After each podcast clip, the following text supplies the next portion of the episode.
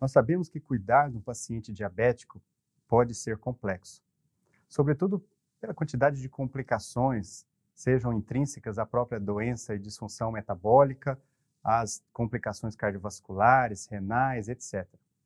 Como será que nós podemos melhorar o nosso cuidado a esses pacientes e garantir que eles tenham pelo menos é, a prescrição das medicações com um nível de evidência que ofereçam benefícios para esses pacientes.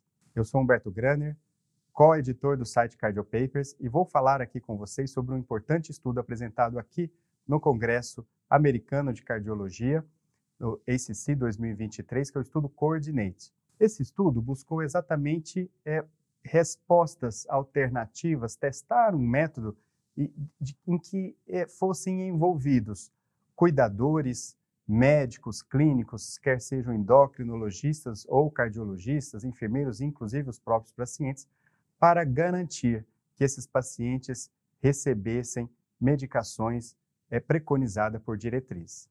Eram diabéticos com doença cardiovascular. Então, esses diabéticos com, com doença cardiovascular, normalmente eles precisam receber o quê? É, para além dos hipolipemiantes, né?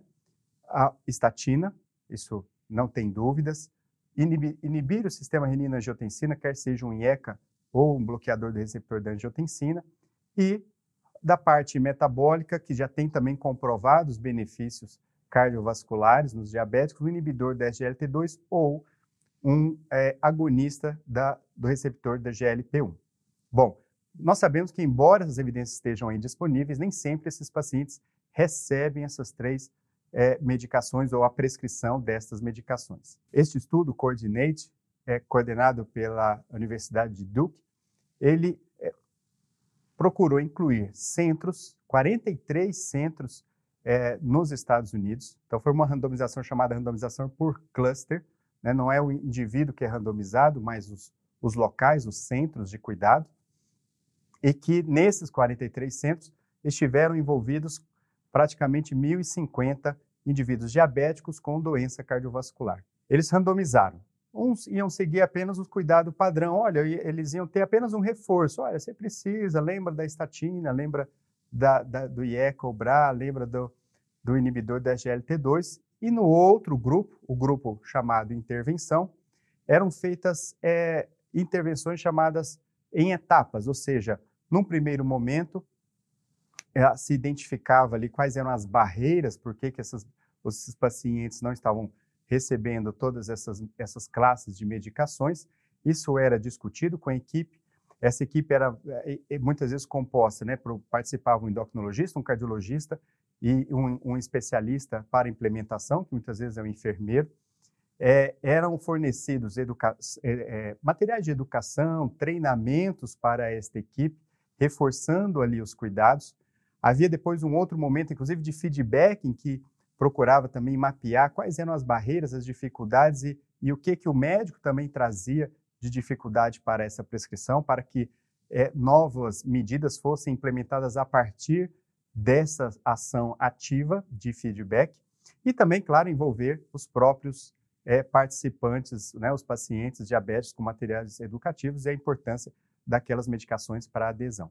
Bom, este modelo em que nós envolvemos todo um cuidado é, multiprofissional, multiespecialista no cuidado do paciente diabético cardiopata, ele é, foi simplesmente responsável por um incremento de 38% na prescrição dessas três medicações, dessas três classes de drogas imprescindíveis para esses doentes. Né? Lembrando de novo, estatina, IECOBRA ou inibidor da GLT2 ou agonista da GLP1.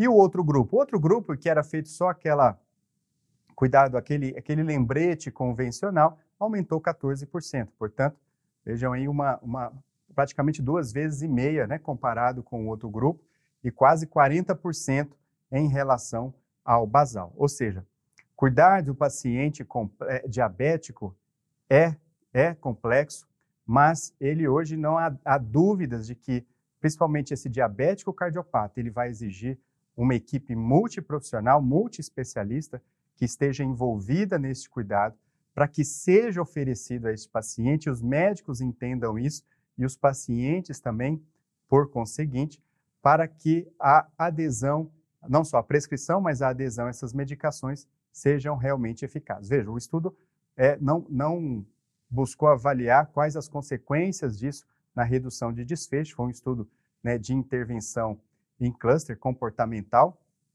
mas é, espera-se, obviamente, pelo o, o montante de evidências, e esse grupo vai continuar fazendo esse segmento também, que isso também tenha implicações, obviamente, em termos de qualidade de vida, de saúde cardiovascular, menos, menos eventos cardiovasculares adversos graves.